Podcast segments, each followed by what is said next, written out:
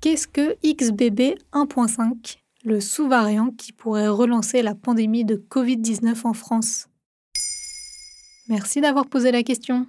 Ça n'est jamais vraiment fini. Le nouveau sous-variant du Covid, XBB 1.5, qui combine plusieurs souches Omicron, envahit les États-Unis depuis octobre 2022. Et selon l'Agence sanitaire de l'Union européenne, il pourrait bien devenir la souche dominante du Covid d'ici mars 2023 en Europe. Si l'on ajoute à cela la vague épidémique chinoise qui a fait 60 000 morts en Chine en décembre 2022, la France pourrait bien se retrouver encerclée. Est-il particulièrement dangereux? Oui et non. D'abord, il est certainement bien plus contagieux que le variant Omicron classique. Selon la responsable technique de l'OMS, Maria Van Kerkhove, il s'agit du sous-variant le plus transmissible à ce jour. L'immunologue de l'université de Pékin, Yun Long Hao, explique sur son compte Twitter qu'actuellement la lignée XBB 1.5 a une plus grande croissance que les lignées précédemment en circulation en Amérique du Nord, 109%, et en Europe, 113%. Ce phénomène s'explique par la mutation de sa protéine spike servant à s'accrocher aux cellules humaines. Elle lui permet de résister beaucoup plus facilement aux personnes vaccinées ou immunisées. Mais il n'y a aucune donnée qui permet d'affirmer que le sous-variant du Covid XBB 1.5 est plus nocif que les précédents.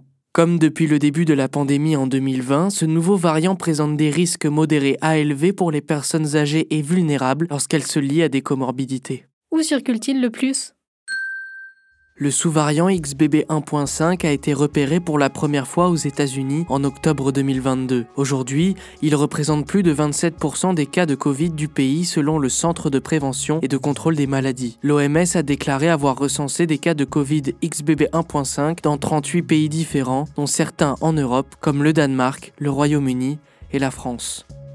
Concernant l'Europe, l'Agence sanitaire de l'Union européenne prévoit que le taux de croissance de ce sous-variant en fasse la souche dominante d'ici à mars 2023. Pour l'heure, il ne représente que 2,5% des cas sur le vieux continent.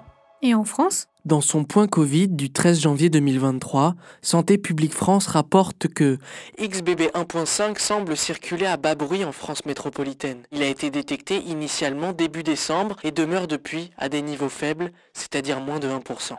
Voilà ce qu'est XBB 1.5, le sous-variant qui pourrait faire renaître la pandémie de Covid-19 en France. Maintenant, vous savez, un épisode écrit et réalisé par Samuel Limbroso. Ce podcast est disponible sur toutes les plateformes audio. Et si cet épisode vous a plu, n'hésitez pas à laisser des commentaires ou des étoiles sur vos applis de podcast préférés.